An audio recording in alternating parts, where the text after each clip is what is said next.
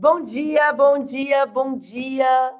Hoje, 6 de julho, quinta-feira, está no ar mais um Expresso com a Manu.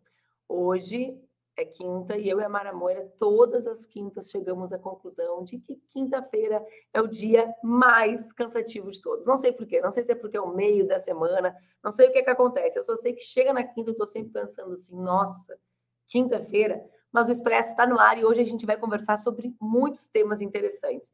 Quero começar compartilhando com vocês uma das notícias que mais bombou no dia de ontem. Que notícia é essa? O anúncio pelo presidente Lula durante a 17ª Conferência Nacional de Saúde, porque as conferências nacionais de saúde voltaram. Ontem, Lula foi lá e reafirmou que vai pagar o piso nacional da enfermagem. A luta pelo piso é uma luta histórica, assim como é a luta pela jornada de 30 horas dessas profissionais. São lutas que marcam décadas dentro do Congresso Nacional. Lula afirmou não só que vai pagar, como vai pagar retroativo. E disse mais: disse que a ministra Nízia vai permanecer no cargo. Foi ele que escolheu e é ele que decide até quando ela permanece. Essa batalha em torno do nome da ministra Nízia é muito importante, galera. Por quê? Porque o Centrão orbita permanentemente em torno do Ministério da Saúde. E a gente sabe que o Ministério da Saúde tem duas relevâncias estratégicas. A primeira, garantir o sistema único de saúde à volta das políticas públicas que atendam o povo brasileiro, como é a volta do programa Mais Médicos e, além disso, garantir o enfrentamento ao negacionismo em torno do tema da vacinação. O Brasil, que foi o país referência da imunização, não pode permitir que doenças voltem, que crianças deixem de ser imunizadas por essa verdadeira máquina de desinformação que foi montada no último período pela extrema-direita. Dizem que hoje a ministra do Turismo, Daniela Carneiro, vai entregar a sua carta de demissão ao presidente Lula, a ver os desdobramentos desse embrulho, né? Desde o início, o nome da ministra e a sua indicação para o ministério e as brigas com o seu próprio partido têm colocado ela na berlinda. Ontem também deu a notícia que a gente já sabia, né, gente, que o clã Bolsonaro utilizou os aviões da FAB para absolutamente tudo, até para levar o cachorrinho da mãe, da avó do Badanha, né? Ou seja, absoluta irresponsabilidade com o dinheiro público. Essa gente que faz esse discurso em defesa da moralidade e que, na realidade, foi absolutamente imoral com o nosso país e com o dinheiro público, com as joias, com o Queiroz e agora a gente tem notícia com os aviões da FAB. Ontem também foi, ontem não foi terça, ontem foi quarta. Então, na terça, que foi antes de ontem, a Assembleia Legislativa aqui do meu estado voltou a debater um assunto muito relevante. Eu sei que esse programa não é sobre o Rio Grande do Sul, embora eu esteja aqui, linda, maravilhosa, na capital dos gaúchos das gaúchas, em Porto Alegre. Mas eu acho que esse é um, é um debate bastante interessante. Uh, existe um debate uh, antigo, né, mas que ganhou visibilidade e dimensão no último período, que é o debate sobre o hino do estado do Rio Grande do Sul. O Rio Grande do Sul é conhecido por isso, assim como Pernambuco, é um estado em que o hino estadual né, tem bastante relevância, que todos conhecem, que todos cantam, e há um trecho desse hino que diz que o povo que não tem virtude acaba por ser escravo, ou seja, atribui à população escravizada a condição para, sua, para o seu processo de escravização, o que é algo absolutamente nefasto. Bom, com, com, a bancada negra, né, que é um fato bastante relevante da política do Rio Grande do Sul, que foi eleita durante a eleição de 2020, uh, o grande saldo dessa eleição dificílima, que eu participei na condição de candidata a prefeita, foi a eleição de cinco parlamentares, quatro mulheres e um homem, uh, negros, que nós chamamos de bancada antirracista, né? uma bancada popular, periférica, comprometida com a população trabalhadora da cidade. Bom, essas pessoas, né, Matheus, Laura, Bruna, Dayana, elegeram-se deputadas estaduais e federal, no caso da DAI. O que acontece? Acontece que eles propuseram uh, o debate sobre isso. E a bancada da extrema-direita, capitaneada pelo filho de quem? Já disse filho, né, gente? Já disse bastante. De Onix Lorenzoni, puxa o debate sobre a imutabilidade dos símbolos, né? Dos símbolos do Estado. O que, que significa essa imutabilidade? Significa fazer com que o hino permaneça fiel ao Estado do tempo da Revolução Farroupilha e não aos avanços, aos acúmulos, à luta dos homens e das mulheres negras emparcerados por algumas mulheres e homens brancos para denunciar o racismo. Então, esse é um debate muito interessante que está acontecendo aqui, né, e que tem relevância, creio, nessa luta para garantir que os nossos símbolos né, não sejam símbolos de violência contra partes expressivas da população e que nós, que somos as pessoas brancas, tenhamos a, a dignidade de nos entrincheirar ao lado das mulheres e dos homens que lutam contra o racismo dos nossos irmãos e irmãs do movimento negro. Era isso sobre o hino do Rio Grande do Sul. Hoje deve ser votada a reforma tributária no Congresso Nacional. A gente não vai poder conversar sobre isso amanhã, porque amanhã eu vou entrevistar o deputado federal Orlando Silva, para que a gente possa conversar sobre o PL que enfrenta o tema das fake news, chamado PL das fake news, embora eu prefira chamar PL de enfrentamento ao ódio, ao extremismo e à desinformação. Então, quem está assistindo, né, pode chamar os amigos, as amigas, a entrevista vai ser ao vivo às sete e meia aqui no canal. E agora o grande assunto do nosso programa. Ontem foi lançada uma campanha celebrativa, né, que marca a efeméride dos 70 anos da Volkswagen no Brasil. Foi uma, uma campanha, uma peça publicitária daquelas da, da, velha tradição da publicidade brasileira, cheia de emoção, bonita, né, cinematográfica. Eu assisti logo cedo, recebi num grupo de WhatsApp que a Maria Rita, que é uma das estrelas da propaganda, está, e me emocionei bastante, né? Cheguei em casa e falei para o Duca, meu marido, nossa, acho que foi feito com aquela atriz que representou a Elis. Logo depois, acessei um conjunto muito grande de conteúdos, né? Uh, críticos à propaganda e fiquei muito reflexiva sobre o uso da inteligência artificial, uh, envolvendo pessoas que já não estão mais aqui. Para conversar sobre isso comigo, eu chamo a queridíssima Amara Moira, minha parceira de quintas-feiras, de exaustão matutina nas quintas. Bem-vinda, Mara! Ah, não, tô feliz aqui de estar com você. Não, eu tava conversando, a gente tava conversando no, nos bastidores, né? Que agora com a chegada do inverno, quando acorda, ainda tá escuro, tudo, aí dá uma sensação de, meu Deus, o que, que tá acontecendo? Acordar antes do sol arraiar, mas ele já surgiu aqui, já tá firme e forte, alegrando o nosso dia. Te iluminando. Então, não, e, e, realmente, né, que um dia de grandes acontecimentos, né, eu queria só fazer um pequeno comentário sobre essa questão do hino, né, que você estava citando, né, porque eu dou aula de literatura e na literatura vira e mexe aparecem obras Exato. literárias que vão fazer uns rolê, eh, vão, vão propor coisas como essa, né, eu estava lembrando de um poema que caiu no Enem, do Olavo Bilac, de 1904, é um poema infantil, né, ou seja, um poema de doutrinamento infantil, em que ele vai dizer o seguinte, né, é, Boa Terra, no Brasil, né? jamais negou a quem trabalha o pão que mata a fome, o teto que agasalha, quem com o seu suor a fecunda e umedece, vê pago o seu esforço e é feliz e enriquece. Né? Então, uma obra publicada ali 15, cerca de 15, 16 anos depois né, da abolição da escravidão, dizendo o negócio dele, é de uma hipocrisia tão é. absurda, né? mas realmente a gente Agora vê... vê é muito é. legal essa provocação que tu faz. Por quê? Porque no tema da literatura, e ontem, eh, justamente, né, isso virou o assunto das rodas, eu estava ali conversando com as meninas que trabalham aqui conosco, e, mas no tema da literatura, muita gente defende o apagamento do texto original, ou seja, a uhum. substituição de termos. Eu sei, me corrige se eu estiver equivocada, que a, a turma assim que é da literatura mesmo, que se dedica mais, defende o uso de notas de rodapé explicativas, né? Como um processo que pode gerar um grau maior de consciência, ou seja, esse, esse autor, o autor escreveu isso nesse período histórico, isso é equivocado, isso é racismo, isso é machismo, enfim. Mas no caso uh, do hino, o hino é um símbolo de todos. Sim, ou seja, total, não existe total. espaço para nota de rodapé. Eu não uhum. posso cantar o hino e me levantar e dizer, olha, naquele contexto, teve os roteiros negros, né? Ele é um símbolo que tende a criar a ideia de identidade de um povo, né, Amara? Não é Total. igual, portanto, né?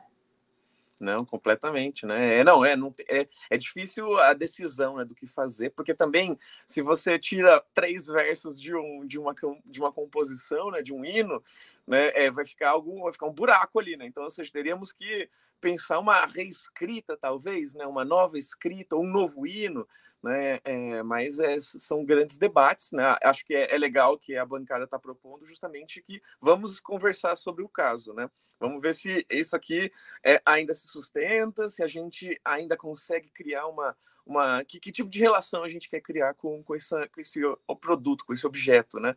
né? Que é o hino, o hino do Rio Grande do Sul. A bancada antirracista propõe que a, que a frase povo que não tem virtude acaba por ser escravo seja substituído por algo que é igualmente sonoro, que é um dos temas de um hino, que é povo que não tem virtude acaba por escravizar, né? Ou seja, inverte absolutamente ah, o papel. Sim, sim. Sim, interessante. Tem que ver se cabe na métrica. se é, exatamente. Me lembrei, tem uh, o Jorge Drexler, aquele, aquele cantor uruguaio que vive na Espanha há muitos anos, ele é fissurado nessas coisas das métricas e tal. Às vezes, aí na pandemia, ele e o Caetano Veloso lançavam uns vídeos sobre isso, e eu assistia e parecia que estavam falando tipo grego, sabe? Então, é. pode, cara. Eu sou casada com um músico, cresci com isso, eu não tenho ideia de que assunto seja esse mas é um assunto bastante relevante para a produção musical, né? Total, total.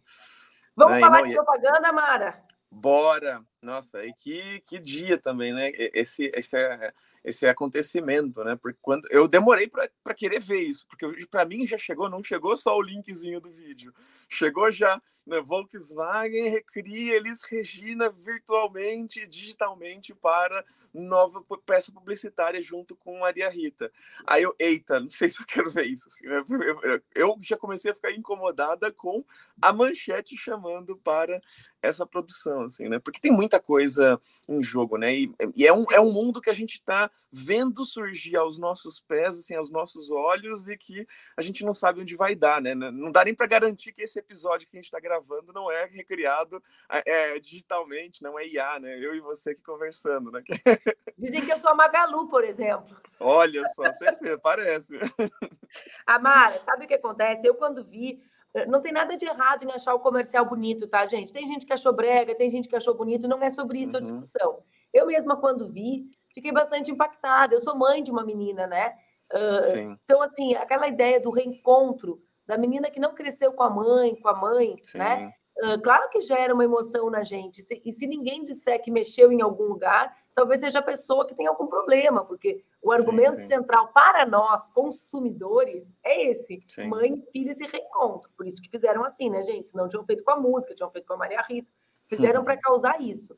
Mas, é claro, tem todo o debate sobre a Volks, tem o debate sobre ter saído novas informações sobre os espaços de tortura na ditadura militar dentro da Volkswagen, o fato da, da Elis ter cantado com os trabalhadores uh, da indústria automotiva. Mas o que mais me, me causa espanto é o fato da gente não ter direito à morte. Sim. E do fato do direito autoral, ou seja, a ser tratado como algo que se pode herdar. Ou seja, a gente não está falando do direito do, do, direito à música, né? Então, quem trabalha uhum. com literatura, com música, sabe que o direito autoral faz parte do espólio. Então, a Laura vai herdar o direito sobre meus livros, né? Digamos, sobre as músicas sim, Duca, assim como o Gui. Só que ela não herda o direito de dispor sobre a minha vida. Sim. Né? E eu fiquei uhum. viajando nisso. Eu falei, até a Laura ficou brava comigo, porque eu disse na mesa. Então quer dizer que daqui a 20 anos, se eu morro, a Laura pode fazer um vídeo meu conversando com o Bolsonaro, se ela for uma hum. pessoa de direita? Ela é livre para ser. Eu não disponho sobre a vida dela, mas eu dispus sobre a minha, né? Sim. É muito não, é, louco. Gente, não, e a gente. É, eu, é, é, algo que me, me espanta. E nem é só conversar com o Bolsonaro, né? Só de me recriar, só de eu imaginar que estão me recriando futuramente qualquer que seja a proposta, porque quer que seja, já ia ficar incomodada, né? Não, pensar que né, são muitas coisas, né? Pensar que ah, um, é, de repente vão criar uma continuação para uma obra minha por, com, é, com inteligência artificial, né? Tipo assim, não, cara, que, que loucura, né? É o, é o primeiro episódio dessa temporada do Black Mirror, né? Que, é, a temporada é meio esquisitinha, mas esse primeiro episódio é muito chocante, né? Justamente de uma é, de plataformas terem acesso às nossas vidas e aí poderem recriar digitalmente em questão de minutos, né? Um, criar um programa inteiro sobre a nossa vida, recriando, recontando o que a gente fez, o que a gente viveu, né? E jogar isso como uma série para qualquer pessoa ver no mundo inteiro, né? Então, seja, de alguma forma é muito chocante o, o que a gente está enfrentando de dilemas com relação a esses avanços da tecnologia, né? Exatamente. Sabe, no final do ano, o meu marido perdeu um irmão, né, que era o grande parceiro dele e tal. E a minha filha tem uma grande vontade e uma grande frustração de não ter convivido com esse tio. No final do ano eu ia produzir uma foto uhum. dessas que a gente consegue fazer. Sim, sim. E aí eu estava uh, falando ontem sobre isso, né? Sobre o uso privado, sobre uh, a gente criar situações que não existem. Eu não, eu não tive coragem, ao fim e ao cabo, de fazer, de produzir essa imagem que não existia, né? Porque eu achei ela absolutamente violenta, porque ela não existiu. Mas eu poderia ter criado. Não, aqui não é, gente, criticar quem uhum. tem feito uso mas é tentar provocar reflexão sobre os desdobramentos disso, né? Sobre, a, sobre as pessoas não, não poderem dispor nem do seu próprio silêncio após morrer, nem sobre as suas escolhas durante a vida serem honradas ou não. Uh, isso que tu uhum. diz, ah, em tese, mas qual é o problema de dar continuidade a uma obra minha? Eu, quando morre um autor que eu gosto, ou quando eu gosto de um autor que já está morto, eu, eu, fico muito mal, Amara, sabe? Que eu penso assim, uhum. cara, quer dizer que não vai mais ter nenhum livro dessa pessoa? É só isso mesmo. Mas aquela, a pessoa não produziu aquilo, né? Faz parte sim, do sim. ciclo, digamos, da própria pessoa, da humanidade, dos nossos encontros, e inclusive da perspectiva de surgimento de vivos. Sim. Porque esse, né? Total. Não, é, é muito. Se para sempre, talvez o Itamar não existisse. Sim, sim. Não, é, é muito chocante e, e, e, vários níveis, assim, acho que de incômodo, né? Eu, eu, realmente também fiquei muito emocionada, porque essa é uma canção muito emocionante, essa é uma voz muito emocionante, né? A gente cresce ouvindo essa voz e, e se arrepiando com essa voz, né? Uma voz que nos deixou há muito tempo, né? 40 e pouquinhos anos né, da morte da Elis Regina. E aí é, então, eu, eu nem tinha nascido ainda, eu nasci em 85, então, ou seja, eu nem peguei a Elis viva, né? Peguei já só os ecos dessa voz, né? E essa voz encantadora, essa figura encantadora. nunca vi um show da Elis Regina, e, e aí, de repente, isso é recriado, e nesse contexto esquisito, né? Esse contexto em que o capitalismo vai se apropriando de tudo, assim, né? Pensar, por exemplo, essa é, é diferente o que é, essa publicidade está fazendo com a música como nossos pais, do que o, o Emicida fez com o sujeito de sorte do mesmo Belchior na música Amarelo, né? Da forma como você pega uma música para você potencializar né, o, o, aspecto questionador, o aspecto provocativo, o aspecto né, de reflexão sobre a sociedade, ou então você pega uma grande canção para neutralizar cada vez mais qualquer possibilidade de que aquilo reverbere, é, é, é, transborde né, na sociedade me parece muito complicado, porque essa é uma canção muito importante, né? uma, uma canção que vai falar sobre conflitos geracionais,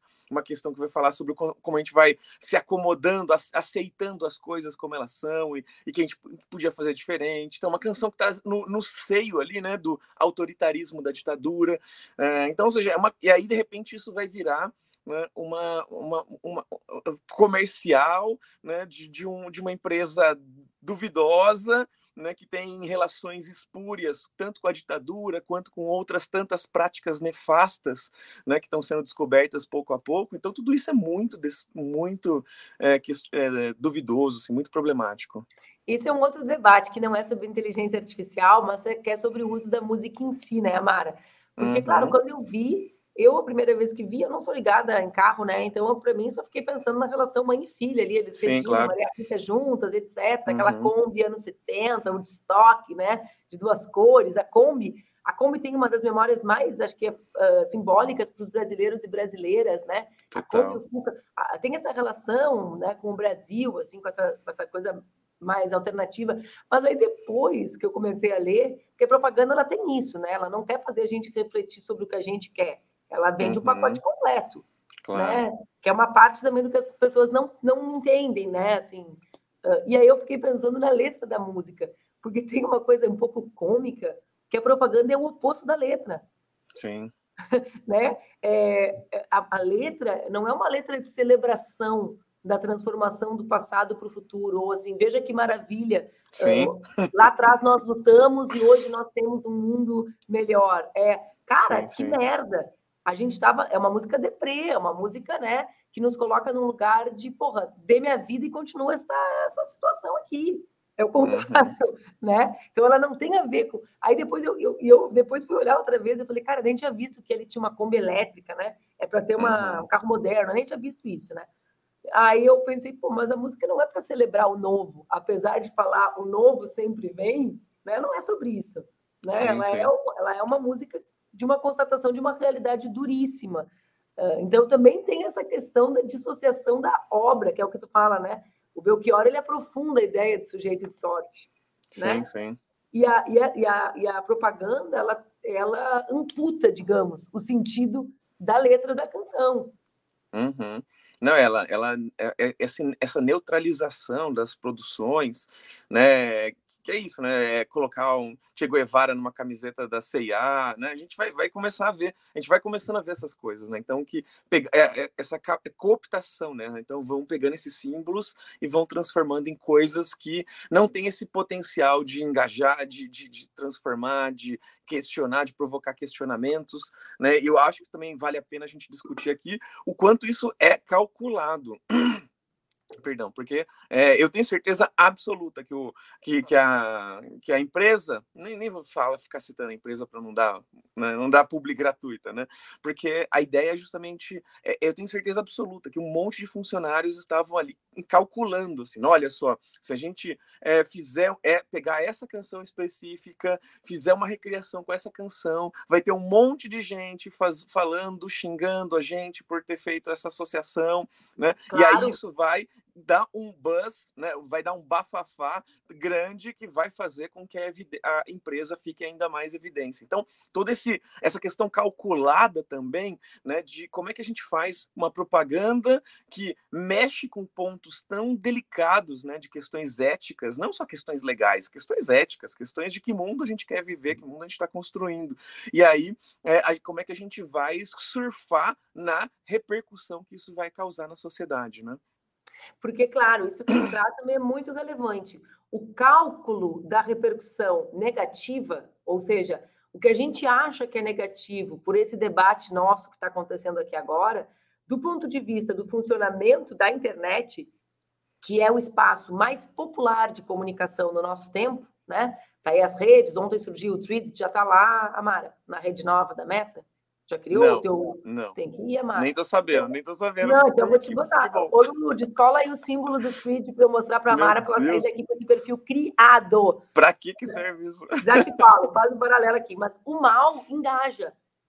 E engajamento é visibilidade. Isso tem a ver com o bolsonarismo, galera. Sim, a gente, quando a gente fala assim, vamos falar das nossas pautas, não das pautas deles, é porque eles conseguiam dominar a agenda a partir dessa reação do que a psicanálise chama de afeto, uhum. né? A gente vai lá e sim, reage sim, sim, visceralmente aquilo, ou seja, as paixões, o ódio, tudo isso como uh, aquilo que desperta em, em, nós emoções.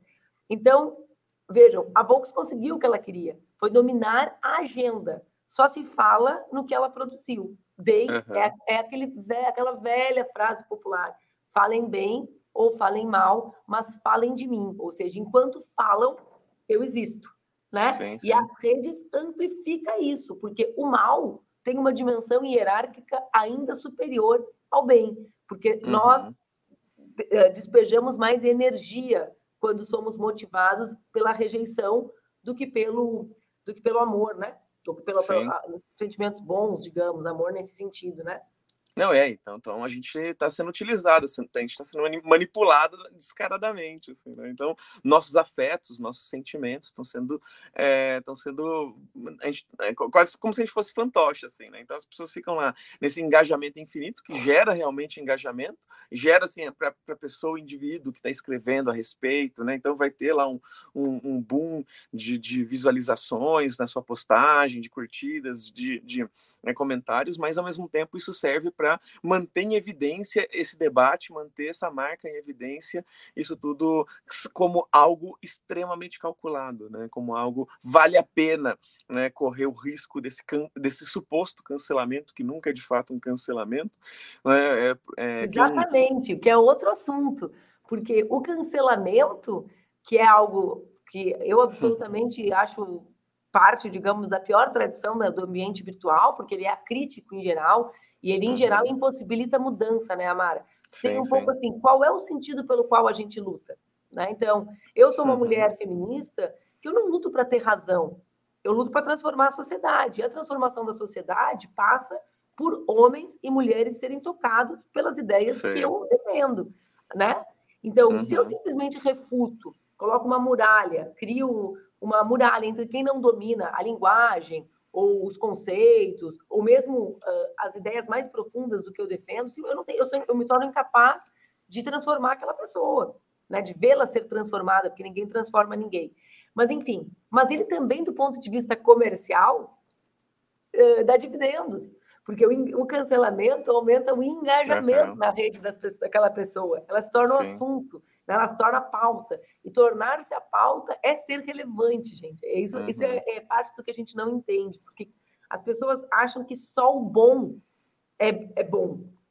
E o uhum. bom é ser relevante, não é ser bom, né? Sim, sim, sim não é algo que a gente ainda está aprendendo a lidar né, com essa a forma como as coisas repercutem na rede e como aparentemente né, algo terrível, né, uma repercussão tenebrosa pode ser positiva nesse, nesse aspecto de vendagem, né, de, né, é, e o quanto isso é, a gente vai, vai precisar refletir sobre isso também, sobre os aspectos éticos né, é, dessa questão do, desses, é, dessa premeditação né, de, de campanhas e tudo mais, em que a, a pessoa já está prevendo, olha, vou fazer isso para criar todo esse buzz né, e tentar surfar, ganhar ainda mais é, engajamento e mais relevância social a partir disso. Né? Isso é algo que a gente precisa fazer.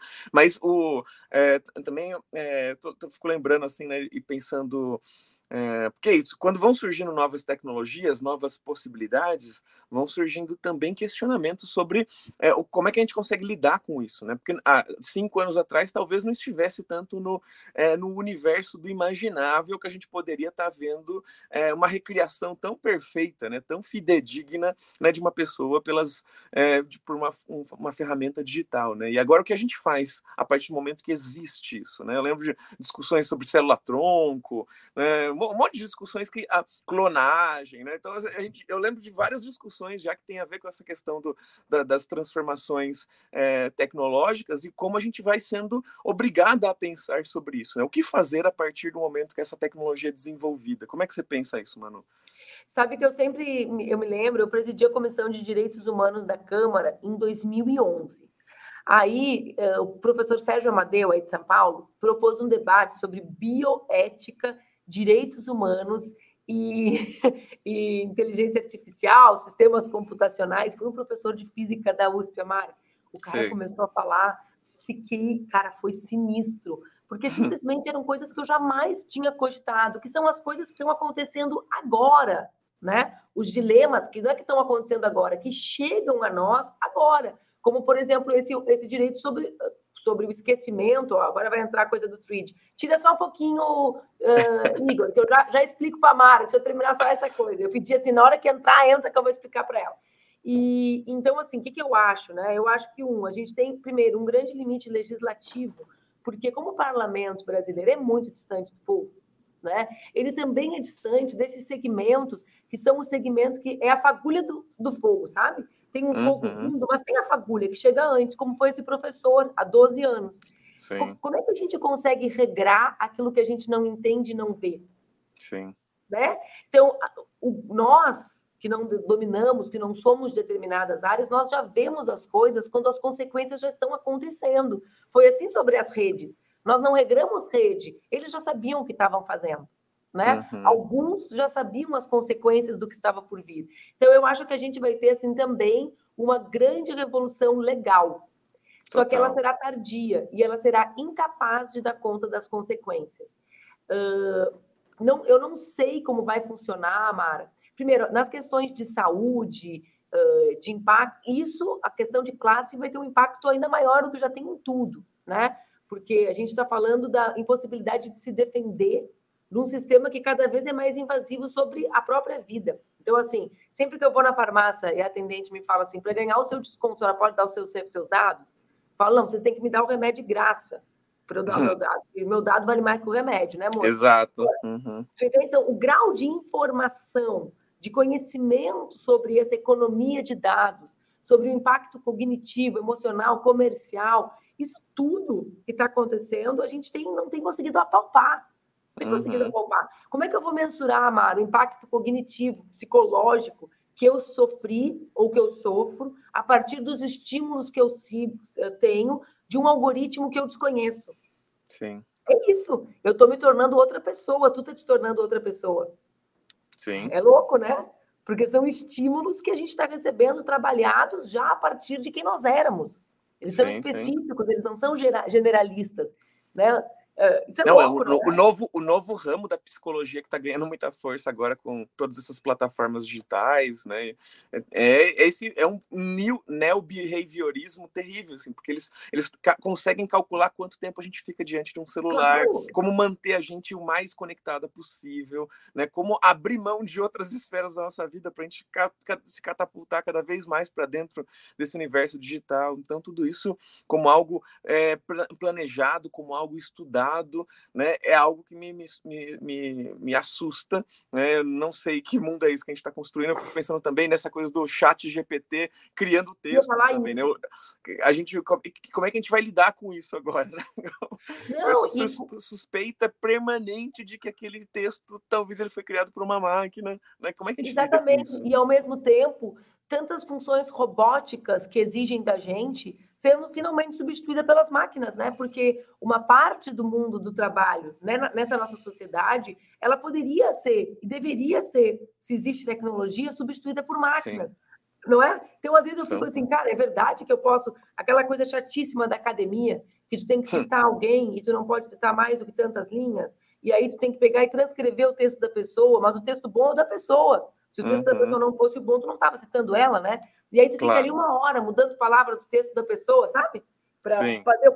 E aí eu cara, o computador faz isso, é verdade? Ah, não, não, não, mas isso é importante, mano. Por, por que, que eu acho que é importante essa parte de você aprender a. Não, para sintetizar e transformar. Não, mas porque para, quando você parafraseia, você está dizendo como é que você leu o que ele escreveu. Claro, né? Isso para a academia é muito importante. Porque se você simplesmente isso. vai macaquear o que a pessoa diz. Claro, né? mas aí tu percebe. Aí o computador faz isso. Não, mas, né? não, não é. Não, eu quero acreditar que ele não é capaz de fazer. Né? Claro assim. é. Não, ele não, faz, ele não faz o nosso entendimento. Não estou dizendo que ele faz o nosso entendimento. Sim. Ele produz isso.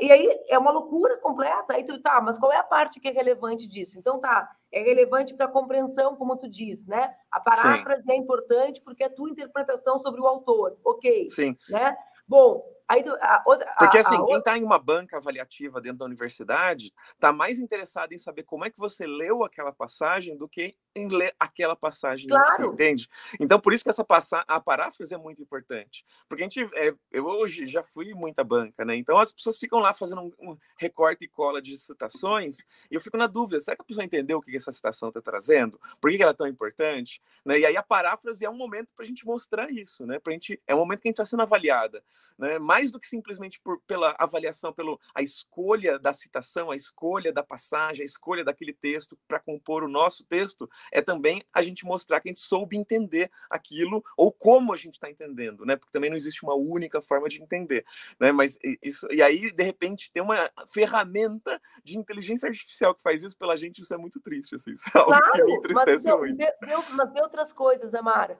Esses dias eu estava super assoberbada, tinha que fazer um roteiro de 30 segundos. Pô, uhum. fazer roteiro com tempo, cara, é a coisa mais chata do mundo. Tu escreve Sim. e aí tu tem que começar a tirar as tuas coisas por causa do tempo. E aí tu Sim. fica lendo o texto. Aí eu falei com a Marina, que trabalha comigo, falei, Marina, olha só, precisa falar sobre isso, isso e isso. Aí a Marina me mandou. Aí eu falei assim, cara, vou fazer um pequeno ajuste, mas tá excepcional, obrigada. Aí ela, então agora eu vou te dizer.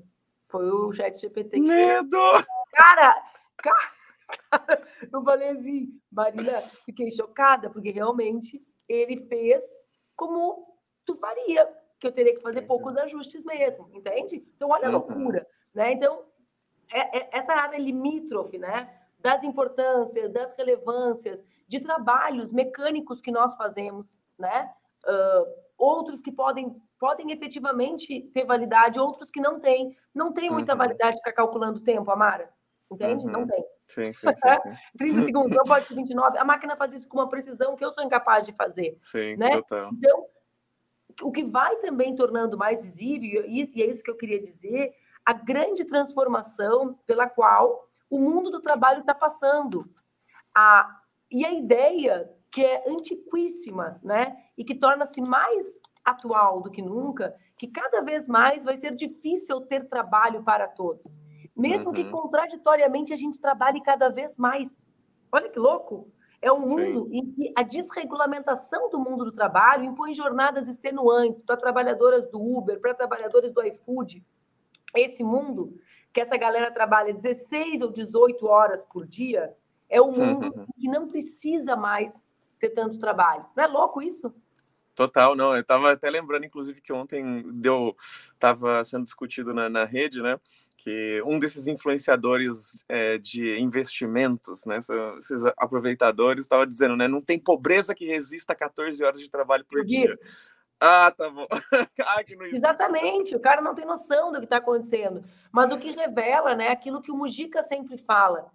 Quando é que, por fim, a gente vai olhar para essa sociedade que a gente vê e vai ver que a gente está vendendo a única coisa que o capitalismo não produz, que é a nossa vida, né? E até a nossa vida eles tentam perpetuar a partir desse comercial de A. A Amara hoje me mandou um tema de casa, que agora eu vou ficar pensando no papel da paráfrase. Ainda bem que eu ainda não estou escrevendo a minha tese, porque vou refletir criticamente. Eu não tenho paciência para o chat GPT, Amara. Eu, eu, eu nem abri ainda porque eu tenho medo disso. Você tem medo de, de introduzir isso na minha vida. Ah, cara, eu a única vez que tentei usar foi um app que me mandaram eu fiz um teste com os artigos que dizia assim: coloca o artigo e ele vai te dar a síntese, sabe, do artigo? Sim. Uhum. Cara, ele deu a síntese completamente errada. Uhum. Aí eu perdi a confiança. Sabe eu, é... uma, uma coisa que também está acontecendo muito? As pessoas pegam o seu texto, colocam no chat GPT e falam: melhora esse texto aqui, escreve de uma forma melhor. E aí dá uma melhoradinha, eles pegam esse texto, né, ali aproveitam o que dá para aproveitar, né, e colocam e, e, e mandam, sabe, para uma banca ou para, sei lá. E aí o professor coloca esse texto no chat GPT para testar se esse texto foi criado digitalmente, e como esse texto passou pelo chat GPT... Reconhece tá, tá como sendo. Ele reconhece como sendo de criação. Cara, que louco! Nossa. É, perigoso, é assim, perigoso. Assim, eu ia amar que eu botasse assim, por favor, transforme esse texto em regras da BNT. Lindão. Uhum. Né? Por favor, veja se as minhas vírgulas estão corretas. Lindão. Mas assim, esse, esse, essa ferramenta que até era um trade bem legal, que dizia assim várias coisas para usar no doutorado dessas úteis, tipo isso, sabe? Uh, claro. Cara, eu fiquei chocada, porque se eu tivesse usado aquilo, eu ia me ferrar porque o artigo não falava absolutamente nada do que ele tinha resumido, porque ele não conseguia entender as categorias centrais. E ele transformou as categorias centrais uh, do que eu estava estudando em, em, uma coisa da matemática.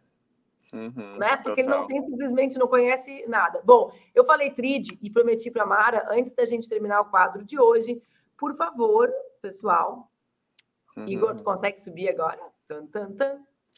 Amara Moira, te apresento TRID a nova uhum. rede. Esse é meu perfil, ó, tá vendo? Eita. A nova rede da empresa Meta, que chegou para tentar ocupar o nosso imaginário, dizendo que ela é diferentona do Twitter.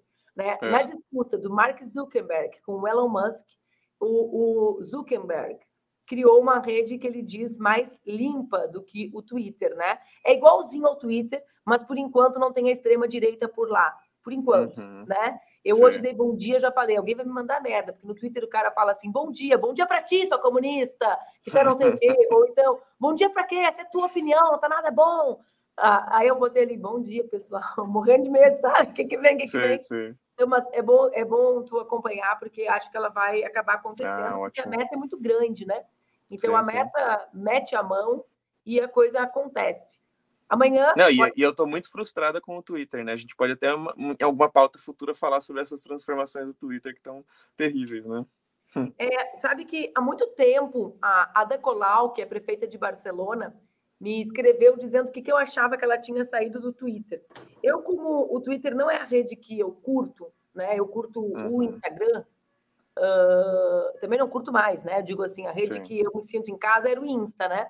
É, eu fiquei fiquei, a partir daquele momento, um pouco mais conectada com essa coisa da rede tóxica mesmo. E de vez em quando, né, eu entro ali, cara, é uma violência, né? Uh, uhum. Digamos, é a manifestação mais, uh, nossa, acho que mais cruel dessa violência que é o ambiente virtual, do que a desregulamentação, do que a, Sim. a ideia das pessoas que não tem regra nenhuma, né? Que é fluxo de pensamento total. Olhei para ti, uhum. pensei que merda, escrevi que merda. Olhei para ti, é uma loucura. É como se estivessem conectado ele aqui, né? Sim, sim. E não na capacidade crítica, é uma loucura. Mas, Amara, foi uma alegria conversar contigo. Ah, total, querida. Muito feliz de estar casa aqui. pensando na paráfrase. Por favor, pense. um beijo bem grande, viu? Um beijo, nos vemos quinta que vem. Nos vemos na quinta. Já estamos até com a pauta definida, galera. Beijos. Tá tudo certo para o quadrinho entrar no ar, galerinha, do, do chat privado aqui do, da nossa transmissão. Tá tudo certo? Agora, então, bora lá. Hoje é dia de dicas de leitura, né? Tudo certo? Entrou? Nos últimos dias, nós temos visto um Congresso conservador tentar silenciar seis combativas deputadas que denunciaram a votação do marco temporal. Muitas de nós falamos em violência política de gênero. Mas o que é isso? Será que isso é contra elas ou decorre de algum comportamento em específico? É claro que não. Eu quero recomendar a leitura de um livro que eu tive a honra de organizar e que mulheres extraordinárias contribuíram. Sempre foi sobre nós, relatos da violência política de gênero no nosso país. Tem texto da Dilma, da ministra Aniele, da Áurea Carolina, da Benedita, da Duda Salabert, da Isa Pena, da Jandira Fegali, da Jô Moraes, meu, da Maria do Rosário, da professora Marlise Matos, da ministra Sônia Guajajara, da Tabata e da Talíria. Ele tem essas duas edições, foi organizado pelo Instituto Se Fosse Você e depois relançado pela, pela editora Record, pela Rosa dos Tempos, com prefácio nesse aqui, da Erika Hilton. Acho que vale a pena a leitura para entender um pouco mais disso que é uma marca da extrema direita no nosso país. É isso, gente. Hoje o Expresso com a Manu está encerrando aqui nas redes do Ópera com retransmissão do Mídia Ninja. Amanhã, às 7h30, eu entrevisto meu querido amigo, deputado federal Orlando Silva. A gente vai falar sobre internet, vai falar sobre PL das fake news, sobre Lei Geral de Proteção de Dados, sobre movimento estudantil, luta antirracista e sobre tudo aquilo que vocês vão sugerir ao longo da entrevista que vai ser ao vivo. Um beijo, gente. Até mais.